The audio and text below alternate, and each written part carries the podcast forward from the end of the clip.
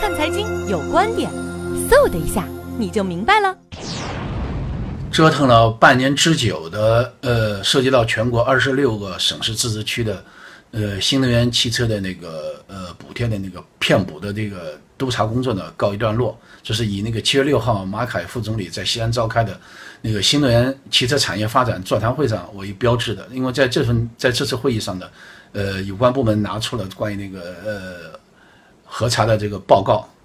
但我们现在还没看到这份报告是不是能够公开。呃，到底呃是哪些企业呃涉案，对吧？涉案的金额达到了呃多少亿？这个问题，所以说现在还不清楚。当我们也知道，就是关于那个李克强总理呢有特别的批示，要要求严肃惩呃惩处那个骗补及那个违规谋补的这些行为。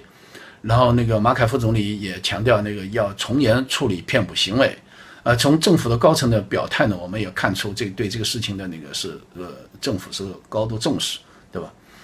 另外，我们也知道，就关于相关的那个惩处呢，当然可能就包括这么几个方面嘛。第一个是取消那个企业的那财政补贴的资格，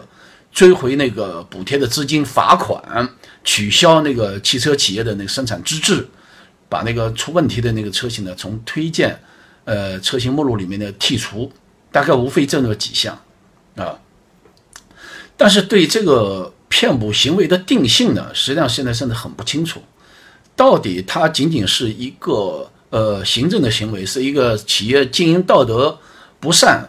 对吧？然后是违规这种行政违规罚款，还是经济诈骗，还是说这属于那个刑事呃呃高度的这种犯法犯罪的这种行为，对吧？这个问题到现在就根本就没看不清楚，定性没有。然后是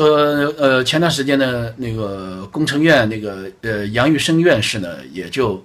呃大声疾呼呢，对这个骗补的行为呢，应该是移交司法处理，而不是几个部委关起门来开个会或者做一些内部的悄悄的处理，是这么一个情况。所以说呢，我们呃关键是呃我们不是要看这个事情的那个大张情况，好像是。呃，给他一个表态，而要看他到底是依法治国以后，到底该处理怎么一个呃这种类似的情况。因为这个行业对新能源汽车骗补的行为呢，实际上表面看是在汽车行业，实际上在其他的新兴行业，在那个机器人产业，在无人机产业，在包括光伏很多产业涉及到国家那个财政补贴的这块呢，都先先后后全部无一都是发生了这个类似的骗补的行呃行呃行为。所以这个事情呢，我觉得从司法角度、法律角度要有一个很好的解释，对吧？而且不是要要杀一儆百，而且已经那个呃小优，而且要要杜绝对以后的这种侥幸，